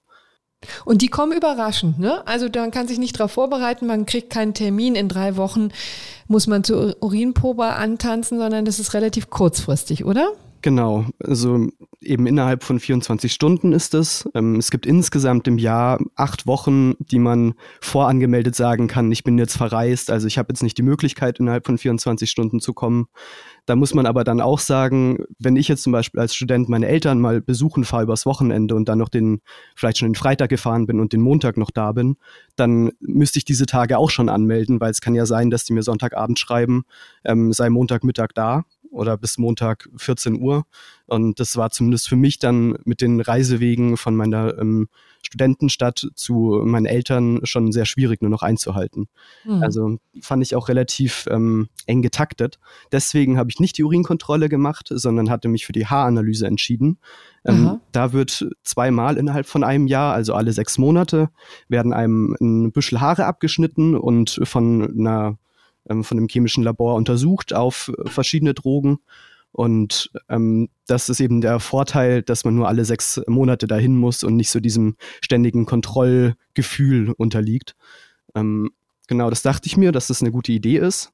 Ähm, nach, nach den ersten sechs Monaten ähm, war das Ergebnis auch negativ. Ähm, mhm. Dementsprechend habe ich dann die MPU auch schon direkt nachdem ich das zweite Haar, ähm, die zweite Haaranalyse abgegeben habe, bin ich direkt schon zur MPU-Stelle gegangen, habe gesagt, ich habe alles bereit, ich mache jetzt die MPU, ähm, hatte dann auch eben diesen medizinischen, den psychologischen und den kognitiven Test. Das sind ja drei Tests, die ein Mensch mhm. durchführen muss. Ähm, hatte die auch bestanden, hat quasi ein vorläufiges Bestanden bekommen und dann eine Woche später kam der große Schock, dass diese Haaranalyse, die zweite, die ich abgegeben hatte, nachdem ich also schon mal clean war, man kann jetzt auch nicht sagen, das sind Restbestände von davor, ähm, diese Analyse wurde dann positiv. Ähm, also hm. quasi, ich bin durchgefallen. Ähm, also du hattest wochenlang nicht gekifft, monatelang Monate, oder was? Und genau. trotzdem hat sich das in den Haaren irgendwie anders dargestellt. Weiß man, woran es liegt? Meine große Vermutung ist, dass ich ähm, zu Besuch bei einer befreundeten WG war und diese WG hat auch gekifft oder Leute dort haben gekifft und die haben, als ich da war, auf dem Balkon gekifft und ich bin in der Wohnung geblieben. Also ich hatte wirklich jetzt nicht sehr nahen ähm, Kontakt dazu, sondern halt so ein bisschen was mhm. in der Luft gehangen hat. Aber das hat scheinbar schon ausgereicht, weil ich ich hatte keine anderen Kontakte dazu. Ähm, das hat scheinbar schon ausgereicht, diese, diese Analyse zu verfälschen. Und ähm, da möchte ich auch noch kurz dazu sagen, es gibt Möglichkeiten herauszufinden, ähm, chemische Möglichkeiten zu sehen, ob das ähm, aktiver Konsum ist, also wirklich das an an dem THC ziehen und das in den Körper in hohen Konzentrationen aufzunehmen oder ob es Passivkonsum ist. Also dieses, es ist noch ein bisschen was in der Luft. Das sind verschiedene Moleküle, die sich im Körper ablagern. Und es gibt Möglichkeiten, die auch ähm, spezifisch rauszufiltern. Aber das wird in Deutschland nicht gemacht, sondern mhm. diese Haaranalyse und das war mir einfach nicht bewusst. Da hätte ich wahrscheinlich mehr noch ähm, recherchieren müssen. Diese Haaranalysen werden in Deutschland leider sehr ungenau ausgewertet. Das heißt, es ist sehr leicht, und das ist auch schon vielen Konsumierenden passiert, dass sie eben wegen der Haaranalyse, weil sie diese Form gewählt haben, dann, ähm, ich sage jetzt mal fälschlicherweise positive Ergebnisse bekommen haben. Aber das hat die Behörde natürlich oder die MPU-Stelle natürlich anders gesehen. Die mhm. sagen, du bist ein bisschen über dem Wert, dann ähm, bist du halt durchgefallen. Und was passiert dann, wenn man durchfällt? Also um das vielleicht übrigens auch nochmal deutlich zu machen, auch das waren ja Kosten, die du, ähm, die du zahlen musstest ne, für diese Haaranalyse. Wie teuer war das? Genau, die Haaranalyse kostet, ich meine, es sind 350 Euro pro. Hm, so roundabout, ne? Also jetzt ähm, wollen wir dich da auch gar nicht festnageln, nur damit man mal so ein Gefühl bekommt. So, und dann bist du durchgefallen. Was passierte dann? Ja, bei mir war nochmal ähm, eine besondere Situation äh, folgende, dass ich den A1, also den Moped-Führerschein, den hatte ich schon besessen und war gerade dabei, ähm, sowohl den nächstgrößeren, also den A2-Führerschein zu machen und auch die Fahrerlaubnis fürs Auto ähm, gerade in dem Prozess zu sein. Ich war bei beiden direkt vor der Prüfung ähm, beziehungsweise die Motorradprüfung hatte ich sogar schon bestanden und den bestandenen Zettel hatte ich schon, aber das war noch nicht in der Fahrerlaubnis eingetragen. Und bestandene Prüfungen, da verfällt die Gültigkeit nach einem Jahr und bei mhm. ähm, Fahrschulstunden verfallen die ähm, oder sind die Fristen, bis man, man dann fertig sein muss, zwei Jahre. Und dadurch, dass ich jetzt ein Jahr quasi verschwendete Zeit hatte und nochmal ein Jahr nachweisen musste, dass ich clean bin, ähm, sind alle diese Stunden auch verfallen, plus die, ich denke mal, es waren so 1600 Euro für diese erste MPU und mit dem ganzen Haaranalyse und die MPU kostet ja auch relativ viel. Ähm, da habe ich auf jeden Fall richtig viel geblecht, was mit ähm, der Fahrerlaubnis zu tun hatte. Und mhm. dann musste ich ja nochmal die Urinkontrollen machen, was dann auch nochmal ähm, ich bin mir nicht ganz sicher, irgendwas zwischen 800 und 1000 Euro gekostet haben, über das ganze Jahr verteilt, plus dann nochmal die MPU, die ich meine so 650 Euro kostet. Also wirklich sehr viel Aufwand, muss man sagen. Ähm, ja. Wie war denn, wie hast du eigentlich den, das Gerichtsverfahren ähm, wahrgenommen? Ähm, Entschuldigung, ich gehe jetzt mhm. wieder einen Schritt zurück, aber darüber müssten wir vielleicht einfach auch nochmal ganz kurz sprechen, wie ähm, lange das gedauert hat, wie, wie ähm, schwierig es war. Du hast schon gesagt, der Richter hat sich eigentlich gnädig gezeigt, ne? Aber gnädig heißt ja dann immerhin noch die Konsequenzen, die du ja schon geschildert hast, ne? Genau. Ähm, also zum einen, ähm, der Vorfall war im August und letztendlich das Urteil wurde im März gesprochen, im April oh. zu mir zugestellt. Also allein da sind schon mal neun Monate ins Land gegangen, in denen ich so auf ja, in Unwissenheit irgendwie der, der Dinge gewartet habe. Ähm, und ja, will ich jetzt auch gar nicht vorwerfen. Ich weiß, die Leute haben viel zu tun, aber ist natürlich trotzdem unangenehm für einen selbst. Mhm. Ähm, und genau. Und das Gerichtsverfahren selber, wurde das in einem Tag abgehandelt oder zieht sich sowas dann auch? Das ging dann sehr schnell tatsächlich. Also ich habe mir eben einen Anwalt genommen. Dieser Anwalt hat sich dann auch mit dem Richter getroffen schon davor. Ähm, und da gab es dann schon, glaube ich, so ähm, ja, ich will es nicht Absprachen sagen, aber da wurde schon mal so der Erwartungshorizont ein bisschen abgeklopft. Und dementsprechend, genau, man muss dann auch zu so einer, oder ich musste zumindest, ähm, zu einer Jugendberatungsstelle. Also das war von der Stadt, in der ich wohne, ähm, eine Person, die da in der Behörde sitzt und so ein bisschen mein soziales Umfeld dann mal bei mir abgehört hat und so eine, ähm, so eine Prognose abgegeben hat, wie jetzt mein, mein zukünftiges Verhalten sein würde. Und ich hatte sehr stark das Gefühl, dass dieses ähm, Gespräch mit dieser Frau sehr stark auf den Richter eingewirkt hatte. Sie hatte quasi ah, ja. eingeschrieben, ähm, ich empfehle Geldstrafe, ähm, Suchtprävention oder Suchtberatungstermine und ähm, ein Jahr Abstinenz. Und das ist dann auch im Prinzip das, was im Urteil rauskam. Mhm. Aber das Ziel ist dann schon, dich im Grunde genommen von dem Zeug loszubekommen. Ne? Das steht am Ende des, des, des ganzen Aufwandes. Das ist jedenfalls ein, genau. ein wichtiges Ziel wahrscheinlich, das, ne? Ich hatte das Gefühl, das war die ganze Zeit über war das immer so ein bisschen ähm, Zucker und Peitsche. Also die Peitsche mhm. erst sehr stark und ähm, sehr eindrücklich, sodass auf jeden Fall die ähm, das, falls es ein nächstes Mal geben sollte, da ähm, sehr große Angst da ist, wenn man mit dem Zeug in Kontakt kommt. Ähm, weil auch es ist ja so, wenn ich ein erstes Mal erwischt werde, ist es immer noch verhältnismäßig ähm, kommt man glimpflich davon, wenn es jetzt nicht mega die großen Mengen sind. Aber ähm, sobald es dann ein zweites oder sogar ein drittes Mal passiert, was ja auch bei Leuten der Fall ist, ähm, dann kann es halt auf einmal in viel höhere Strafen gehen. Und da mhm ja, ist natürlich auch was, was im Hinterkopf ist, immer mitkommt. Vor allem eben, wenn jetzt zum Beispiel wie ich, ich ich finde einfach, dass wenn man sich anschaut, dass ähm, in unserer Bevölkerung sehr viel Alkohol konsumiert wird, sehr viel Tabak konsumiert wird, auch Koffein ist eine ähm, Droge im Prinzip. Ähm, Cannabis ist halt auch eine Droge, die berauscht, ja, die auch körperliche Schäden und psychische Folgen haben kann, ja aber es gibt auch dort ein Konsumverhalten, das nicht krankhaft ist, sondern dass ähm, es gibt so viele Menschen, die in, ähm, im öffentlichen Dienst sind oder auch ähm, ja, irgendwelche anderen LeistungsträgerInnen der Gesellschaft sind, die konsumieren und die das jetzt halt versteckt machen müssen und sich dann irgendwie auf dem Schwarzmarkt irgendwelche ähm, unbekannten Cannabis-Sorten holen müssen, einfach weil das die einzige Möglichkeit ist, die sie haben, um an das Zeug ranzukommen.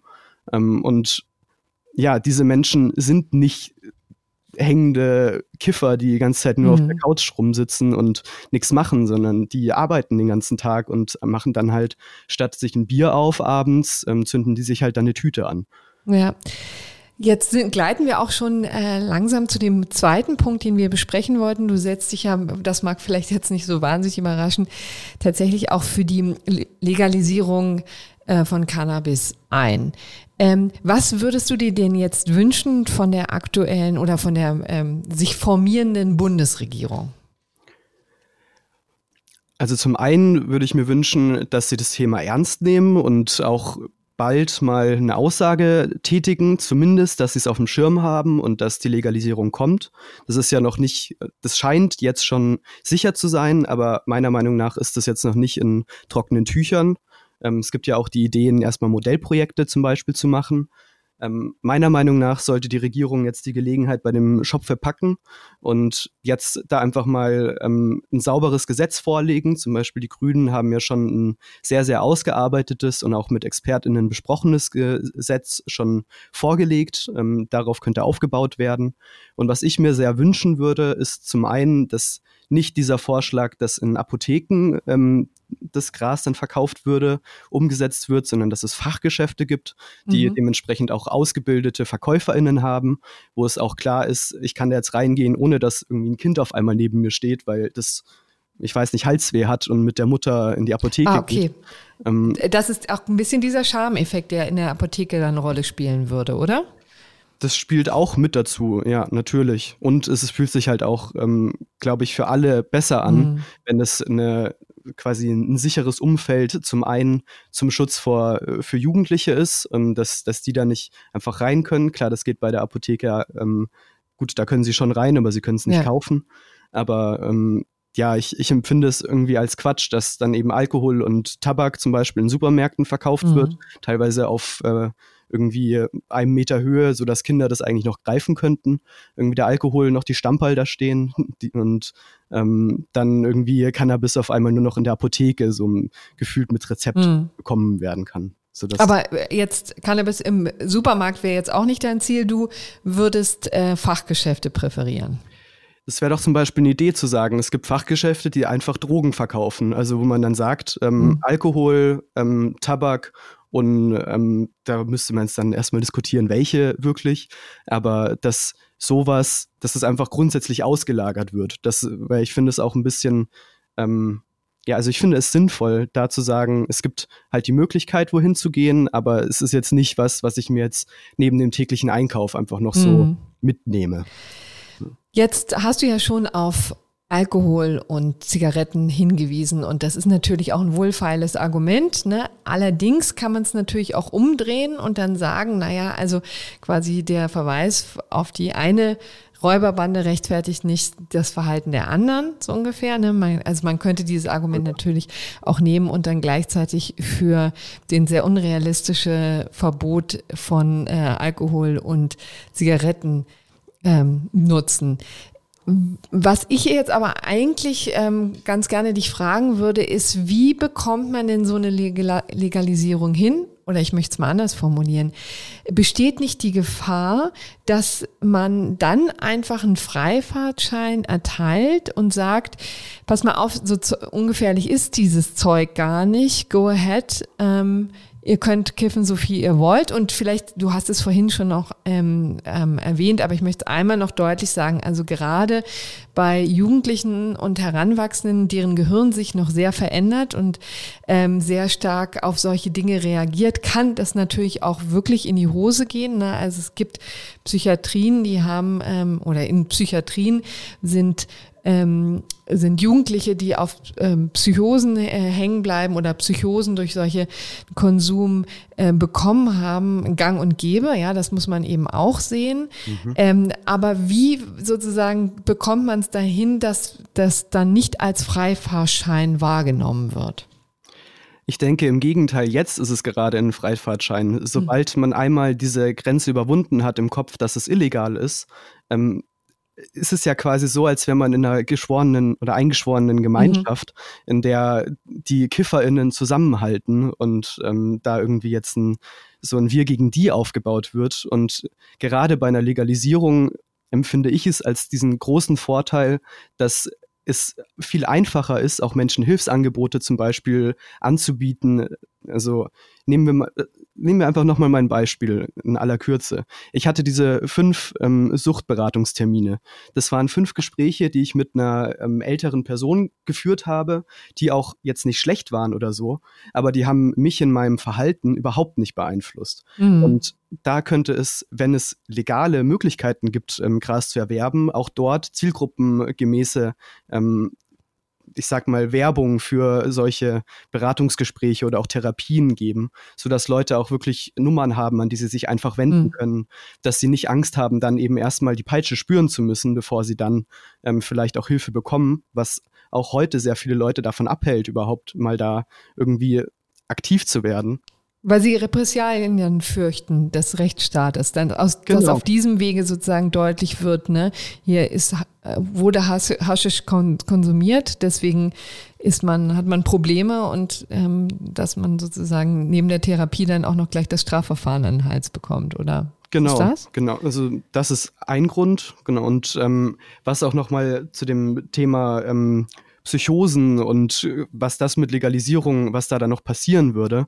Mhm. Ähm, ich kann es natürlich jetzt nicht empirisch schon bestätigen, aber was meine Erfahrung ist und ähm, das, da kann ich auch viele andere Leute, die das bestätigen würden.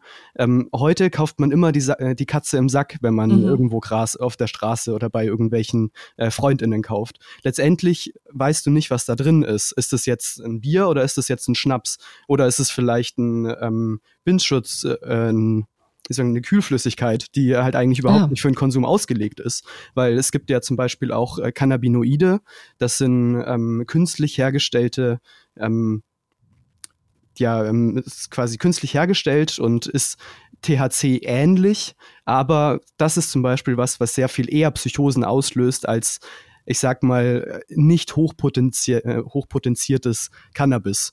Und eben es gibt auch Cannabis, das gestreckt ist, das zum Beispiel mit Haarspray besprüht wurde, damit das schwerer ist und dann ähm, teurer verkauft mhm. werden kann. Und das sind Sachen, die auch sehr schnell Psychosen aus, ähm, auslösen können. Ich will ja gar nicht jetzt sagen, Cannabis löst nie das aus, aber ich glaube, wenn es legale Möglichkeiten gäbe, Cannabis zu beziehen, dann könnte man zum einen sagen, ähm, will ich jetzt gerade starkes oder schwaches Cannabis und man kann vor allem sicher sein, dass es auch ein, eine saubere Qualität ist, die dann hoffentlich auch ähm, ja, weniger Leute dazu ähm, ja, oder die, weniger Leuten dann Psychosen ähm, anhängt, quasi. Mhm. Ja, Florian, also es ist wirklich eine spannende Debatte. Ich bin auch sehr gespannt, wie sie weitergeht. Ich danke dir jedenfalls, dass du so offen warst, dass du mal aus deinem Leben erzählt hast und erzählt hast, äh, welche Konsequenzen das haben kann und vielleicht in Zukunft nicht mehr haben muss. Ähm, ja, herzlichen Dank, Florian. Schöne Grüße nach Würzburg. Ja, vielen Dank nochmal für die Einladung und schönen Tag. So, nach diesem herzerfrischenden Schwerpunkt, der sich mal nicht mit äh, viel juristischer Theorie beschäftigt, sondern mit sehr viel Praxis, bleiben wir bei einem ich weiß nicht, ob ich praktischen Thema sagen soll, lebensnahen Thema. Auf jeden Fall ist es total weird. Corinna, du hast uns einen Termin mitgebracht in unserer wunderschönen Kategorie Was kommt. Ich glaube, es geht nämlich am morgigen Donnerstag los. Wir zeichnen am Mittwoch, den 20.10. auf. Äh, und ich muss sagen, es ist ein Termin aus der Kategorie, womit die Justiz sich so rumschlagen muss. Ja, irre. Es ist wirklich ganz irre. Es geht um den Drachenlord. Erkläre ich gleich. Muss morgen erscheinen am Donnerstag vor dem Amtsgericht Gericht Neustadt an der Aisch. Ähm, die sind so aufgeregt, dass sie jetzt die Räumlichkeiten und personellen Kapazitäten des Oberlandesgerichts Nürnberg in Anspruch nehmen. Also Richter des Amtsgerichts werden äh, dann vielleicht sogar erstmals äh, am Oberlandesgericht äh, ja Recht sprechen über den Drachenlord. Äh, und, und das wer ist jetzt an Game of Thrones und so denkt, ja. liegt leider total falsch. Total falsch, muss man echt sagen. ist wirklich total falsch. Ähm, Guck mal, äh, wer ist der Typ? Er ist ein Typ, der ein, also ein YouTuber mit dem Namen Rainer W. Ähm, ist landesweit bekannt und bei vielen, vielen, vielen YouTube-Nutzern, äh, die sich seine, seinen Kanal anschauen, seine Videos anschauen und wirklich große Lust verspüren, sich über den herzumachen, ihn zu bepöbeln und äh, ja zu mobben, muss man sagen. Also das ist ein Zustand, der inzwischen übrigens seit mehreren Jahren schon anhält. Äh, Konstantin, also dein werter Vorgänger, der Gründer dieses äh, großartigen Podcast, äh, mit dem habe ich schon im äh, im Jahr 2018, ich glaube, es war August oder April oder irgendwie sowas.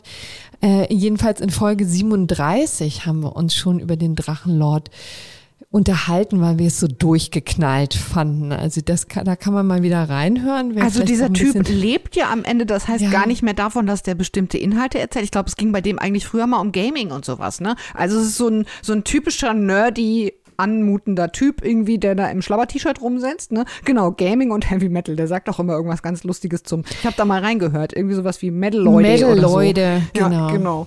Und so begrüßt er die Leute immer, aber darum geht es eigentlich gar nicht mehr, sondern mittlerweile geht es irgendwie darum, dass er seine Zuschauerinnen und Zuschauer hatet und sie haten ihn und alle haten sich gegenseitig, richtig? Mhm. Es ist ein riesiges Pöbelfest, mhm. offensichtlich. Und solange das noch im Netz nur im Netz stattfindet, ist das ja schlimm genug, ja. Aber das hat sich schon in die reale Welt transferiert. Äh, es geht auch, auch das geht schon eben seit Jahren. Wie gesagt, schon im Jahr 2018 war es ja so, dass das Ganze in die reale Welt übergeschwappt ist, ne? dass Leute dahin pilgerten und zwar nicht nur zwei oder drei, sondern wirklich Hunderte, wenn nicht gar Tausende. Also wir sprachen damals um, über eine Versammlung von 5000 Leuten, die dieses Dorf belagern. Wie gesagt, sind alle genervt. Der Bürgermeister weiß sich kaum noch zu helfen, macht. Aber das hat er ja auch so ein bisschen selbst herausgefordert. Ne? Ja, nicht der Bürgermeister, gesagt, so, Leute, sondern Rainer. Natürlich nicht der Bürgermeister, sondern Rainer, äh, der gesagt hat, dann kommt doch hier bei mir vorbei, wenn ihr mich hier nur im Netz haten wollt und so. Hat seine komplette Adresse genannt, ja. Und ja. seitdem hat er den Salat. Ja, traut euch, kommt zu mir, ich prügel die Scheiße aus euch raus. Das war ein mhm. Zitat mhm. jetzt übrigens, ne? Mhm. Sonst, ich Das wollen wir ja stark hoffen, du würdest ja nie so sprechen. Never ever. Und dann liefen sie alle auf in Altschauerberg, einem Dorf mit nicht mal 50 Einwohnern. Ja, so. ist fürchterlich. So, mhm. und jetzt weiß natürlich das Amtsgericht, ähm, sich nicht anders zu helfen. Die befürchten natürlich auch Schlimmes. Letztlich ist es total trivial, äh, worum es geht, jetzt hier vor dem Amtsgericht äh, Neustadt. Ähm, nämlich nur um nur, ne? Also um Beleidigung, weil äh, im Zuge einer dieser äh, Zusammentreffen, ja, mhm. ähm, der Rainer W. Punkt ein Polizisten angepöbelt haben soll, deswegen eben die Beleidigung und außerdem soll er einen von diesen Hatern äh, verletzt haben mit einer Taschenlampe, soll auf ihn eingeprügelt haben und deswegen steht auch noch gefährliche Körperverletzung im Raum. Das sind also die strafrechtlichen Vorwürfe, die ihm da gemacht werden. Normalerweise also eigentlich ist es ein total winziges, genau. kleines, banales Strafverfahren, ne, was eben vom Amtsgericht stattfindet und da sitzt normalerweise kein Mensch hinten drin und im Zweifel gibt es ein paar Sozialstunden und, und böse mahnende Worte und dann geht man wieder nach Hause. Nicht ja. so jetzt in Nürnberg. Genau, und deswegen findet jetzt die Hauptverhandlung im Sitzungssaal I006 statt. Sollte man vielleicht eigentlich gar nicht so öffentlich sagen. Geht da nicht hin. Da gibt's nicht zu sehen. Gehen Sie Richtig. weiter. Bitte nicht nachmachen. Lieber, mhm. ähm, lieber mal zum Bundesverfassungsgericht reisen. Ja, das ist, ist echt viel aufregender. Ja. Können wir viel, viel mehr empfehlen. Gut, aber nichtsdestotrotz, falls das jetzt wieder die Boulevardzeitung äh, ja, bevölkert dieses Thema oder falls vielleicht auch sogar in der FAZ mal ein Bericht erscheinen sollte, wissen Sie, wisst ihr, worum es geht. Das wird also jetzt in den nächsten ein, zwei Wochen dort stattfinden. Dann wird es ein Urteil geben und ähm, die Sache wird höchstwahrscheinlich nicht vorbei sein. Du hast noch einen Nachtrag dabei. Genau, nämlich zum Bundesgerichtshof. Das hatten wir, glaube ich, vor zwei Wochen erzählt. Äh, beim BGH ging es um den Einsturz des Kölner Stadtarchivs. Also wir haben das detaillierter gemacht in der Folge 180. Ähm, da hatte ich so ein bisschen davon erzählt, wie das damals war. Das war ja schon 2009, dass in Köln das Stadtarchiv eingestürzt ist. Ähm, das war verursacht worden durch die U-Bahn-Baustelle in der Nähe. Und da war quasi eine komplette äh, Grube vollgelaufen mit Wasser und Schlamm und allem, was da eben so rumlag. Und eine Wand, die ähm, ganz offensichtlich falsch errichtet worden war, ist dann zusammengebrochen und dann mhm. sind alle Gebäude drumherum unterspült worden und das gesamte Stadtarchiv ist halt irgendwie eingestürzt. Damals sind zwei Menschen gestorben. Riesiger kultureller Schaden, weil natürlich das gesamte, der gesamte Inhalt des Kölner Stadtarchivs auch äh, in dieser Baugrube ähm, äh, versunken ist sozusagen. Und das Landgericht Köln hatte aber zwei der verantwortlichen Bauleiter, Mhm. Ähm, freigesprochen. Sie hätten zwar irgendwie ähm, schon was falsch gemacht, also äh, nicht hinreichend dokumentiert und auch diverse Baumängel, die da irgendwie aufgefallen waren, nicht hinreichend aufgeschrieben und eben vor allem auch nicht weitergegeben, quasi an die Abteilung, die nach ihnen dran war mit dem Weiterbau. Aber so dass LG Köln damals hätte, das hätte ähm, auch nicht verhindert, dass das Stadtarchiv, äh, Stadtarchiv eingestürzt ist und damit auch der Tod der beiden Menschen äh, sozusagen zustande kam, wenn sie alles richtig gemacht hätten. Und da hat jetzt der BGH gesagt, nö, ja, also der BGH hat gesagt, so einfach ist es nicht. Jetzt muss eine andere Strafkammer beim LG Köln komplett neu entscheiden. Und zwar nicht erst ansetzend bei der Kausalität, also wo ja quasi das LG gesagt hatte, da fliegt's raus, sondern der BGH hat gesagt, die Kammer hätte schon wichtige Umstände nicht berücksichtigt bei der Bestimmung der Sorgfaltspflichten der beiden verantwortlichen Bauleiter. Also es war halt zu mehreren Zwischenfällen auf der Baustelle gekommen. Das war auch klar und das war auch dem LG klar. Das steht auch im Urteil. Und es steht auch im Urteil, dass es keine Abstimmung gab zwischen diesen einzelnen Abteilungen, quasi die die einzelnen Bauabschnitte gemacht haben in dieser U-Bahn. Und ähm, da sagt der BGH, das ist halt so eklatant gewesen, dass es so eine Abstimmung nicht gab und auch gar nicht geben sollte nach dem mhm. quasi Ablaufplan. Ähm, und dass trotz allem, obwohl da so viel schiefgegangen ist, keiner mal irgendwie gesagt hat, das gucken wir uns hier mal detaillierter an, dass man da sagen muss, dass das LG Köln die kompletten Sorgfaltspflichten sich nochmal neu anschauen muss. Das heißt, alles zurück, alles. Ja, gut, also auch das wird uns noch weiter beschäftigen. Dann kommen wir jetzt zum gerechten Urteil. Genau, und das kommt in dieser Woche vom Sozialgericht Darmstadt. Und wir wissen jetzt, dass zumindest nach Ansicht des Sozialgerichts Darmstadt Jürgen Klopp kein Künstler ist. Ja, Zumindest wer hätte nicht, wenn er gedacht? Werbung für Opel macht. Genau, wer hätte das gedacht? Ja, also ähm, wir erinnern uns alle an diese wirklich sehr, sehr bekannten und breit ausgerollten Werbekampagnen in den Jahren 2011 bis 2015. Und da kam es jetzt zu einer sehr lustigen Konstellation. Auch das wieder aus der Kategorie, womit die Justiz sich alles rumschlagen muss. Nämlich die deutsche Rentenversicherung hat von Opel verlangt, dass Opel äh, Sozialabgaben nachzahlt und zwar in sechsstelliger Höhe, weil eben Opel damals in diesen Jahren Werbung gemacht hatte mit Schauspielern, mit Models und eben mit Jürgen Klopp. An dieser Stelle muss man leider den zwei Leuten, die nicht wissen, wer Jürgen Klopp ist, sagen, wer Jürgen Klopp sein. ist. Das halte ich für völlig ausgeschlossen. Äh, Kloppo ist der, ist der ehemalige äh, Trainer vom BVB. Jeder Mensch kennt Jürgen Klopp, oder? Also ich bin jetzt echt kein Fußballfan, aber jeder kennt doch Jürgen Klopp. Ich wollte nur der Vollständigkeit halber. Weißt Jetzt du? ist der in England. Mir fällt gerade nicht ein, wo. Siehst du, jetzt wird's peinlich, Corinna. Was haben wir Liverpool. davon, wenn du sowas sagen so. willst? Liverpool, ja, siehst du. ist das so, um Gottes. So. Also äh, schnell zum Fall zurück. Genau, kommen wir schnell zurück zu den juristischen Themen. Es ging um die Künstlersozialabgabe. Die müssen Unternehmen zahlen, ähm, wenn sie Künstlerinnen und Künstler beschäftigen. Und ähm, so wird dann am Ende quasi die Rente äh, und die Kranken- und die Pflegeversicherung für Künstler und Publizisten bezahlt. Also in Teilen. Das ist natürlich alles ein riesiges, kompliziertes System, aber jedenfalls lange Rede, kurzer Sinn. Auch wenn man als Unternehmen Werbung macht, mit der Hilfe von Künstlerinnen und Künstlern, egal ob die jetzt angestellt sind oder man die als freie Mitarbeitende engagiert, dann muss man eben eine Künstlersozialabgabe zahlen. Und das hat ja nun eben auch Opel jahrelang und sehr erfolgreich gemacht. Diese Sozialabgabe orientiert sich natürlich auch an den Gagen. Und äh, deswegen hat die Deutsche Rentenversicherung gesagt, so dafür für die äh, wahrscheinlich sehr, sehr hohe Gage für Jürgen Klopp hätten wir doch jetzt gern mal für den die Künstlersozial äh, Sozialabgabe für die Jahre 2011 bis 2015. Und deswegen musste das Sozialgericht in Darmstadt jetzt darüber entscheiden, ob Kloppo ein Künstler im Sinne des Künstlersozialversicherungsgesetzes ist. Und die haben tatsächlich gesagt, nein.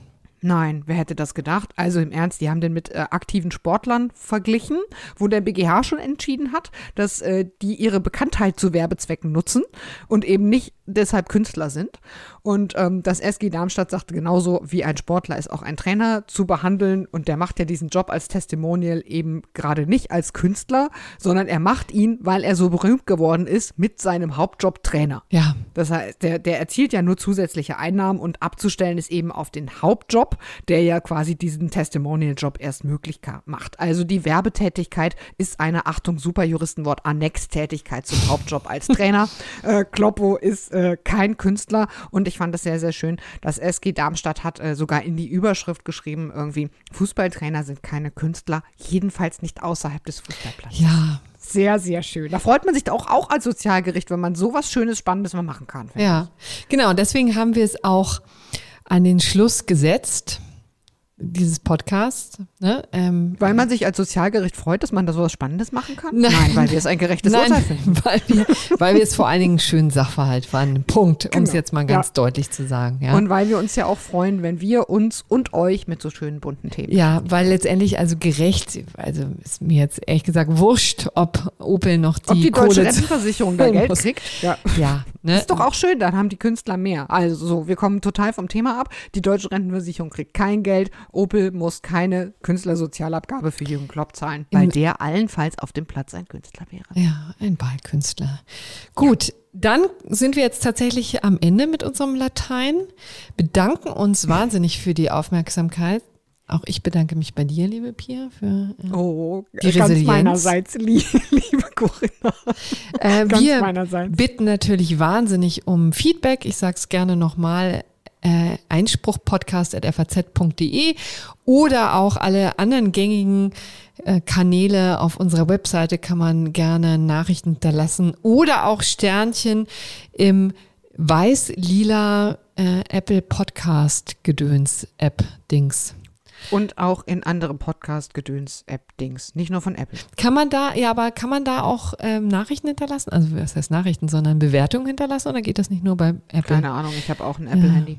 Richtig. Also ja, das, man darf uns überall Bewertungen hinterlassen. Ich weiß nur dann Nur nicht so genau. natürlich? Ich weiß nur nicht so genau, wie wir dann davon erfahren, wenn wir noch nicht mal wissen, ob man das kann. Gut. Das fragen wir die Techniker, die wissen das. Ja. Gut, also dann wünschen wir noch eine schöne Restwoche. Bis dann. Tschüss. Ciao, ciao.